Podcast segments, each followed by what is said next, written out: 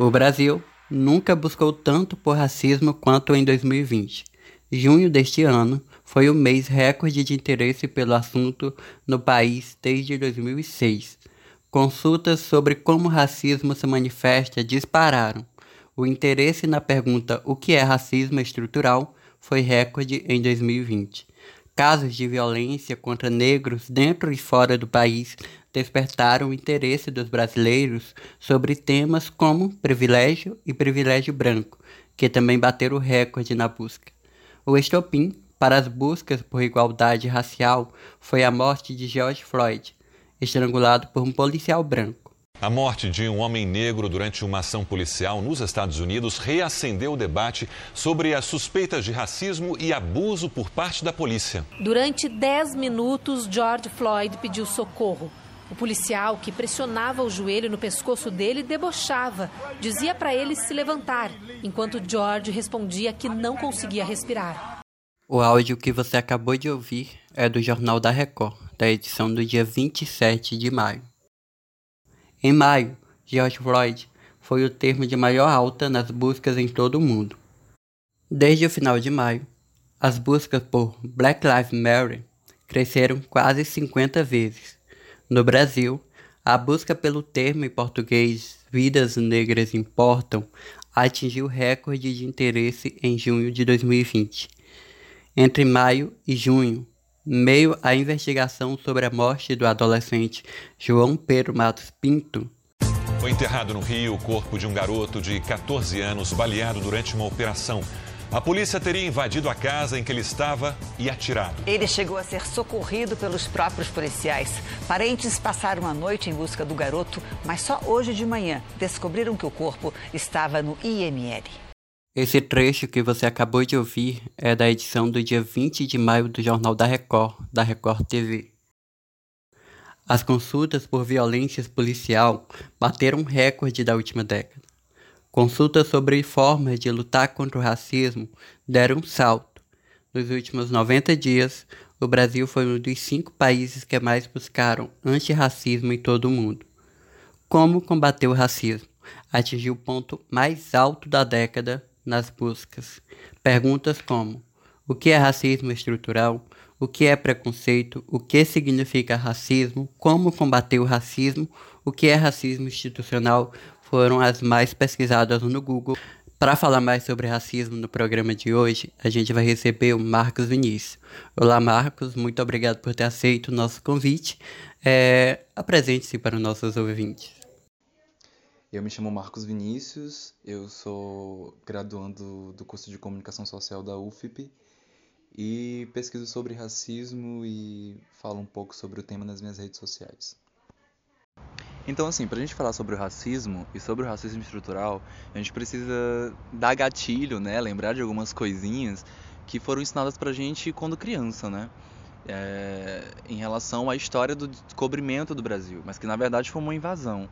Então, assim, a gente já partindo para um sentido bem mais didático, a gente imagina uma invasão de uma forma bem agressiva, né? Então, tipo assim, de uma forma que, que não seja de uma forma benéfica.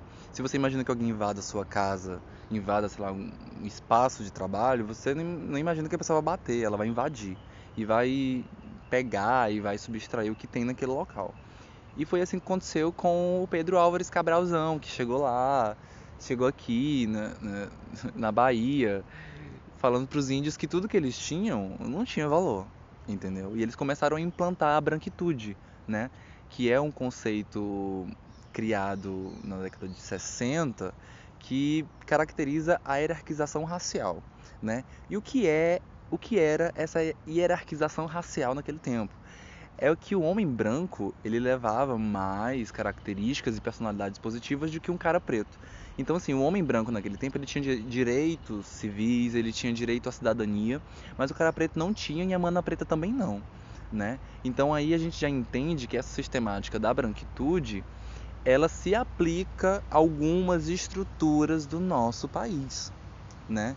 Então, quando a gente fala de racismo estrutural, a gente imagina essa, essa, esse sistema, essas informações sobre a estrutura que é o nosso país, que é Estado, governo e, e, e município, né?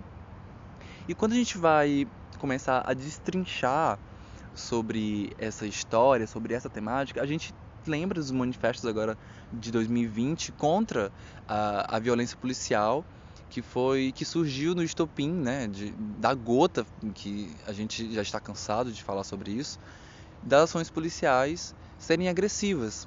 Exemplo disso foi a morte de George Floyd nos Estados Unidos, que morreu asfixiado com a cara no picho, né, por três policiais brancos. Então, assim, são são temáticas que vieram em voga em 2020, mas que aqui no nosso território, né, se for trazer essa visão para cá, para o nosso território brasileiro, isso já acontece. E isso não só acontece em grandes cidades, mas também acontece em, em cidades que são distantes desse centro, desse polo meio capitalista, né? É tipo São Paulo, Rio de Janeiro, onde supostamente é melhor de se morar. E assim, o que a gente precisa entender disso tudo, né, desse, dessa questão do racismo? Ele precisa ser combatido em ações que se tornem materiais, né? O que eu quero dizer é que as mudanças de, de que as mudanças nas relações sociais elas têm que ser é, promovidas pelas instituições, Estado, prefeitura, né, município. E por enquanto que a gente não, por enquanto que a gente não se tocar disso, talvez não exista mudanças na ponta da sociedade. Porque pensando ainda nessas ações, né, de, de que consequência esse sistema traz pra gente, são ações assim, da hora irreparáveis, né? Então a gente precisa talvez refletir um pouco sobre isso, a gente precisa também enxergar esse sistema racista que foi tão bem implementado que hoje é, que hoje faz as pessoas que hoje faz talvez mulheres e homens pretos não se identificarem como homens e mulheres pretas, entende?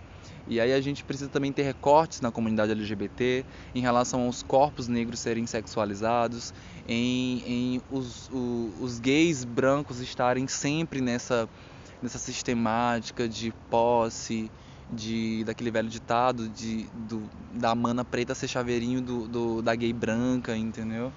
Então, assim, algumas consciências também têm que ser é, procuradas no nosso meio, principalmente no nosso meio acadêmico, no nosso meio LGBT, né, porque eu sou gay, e, e, e no meio social também, né.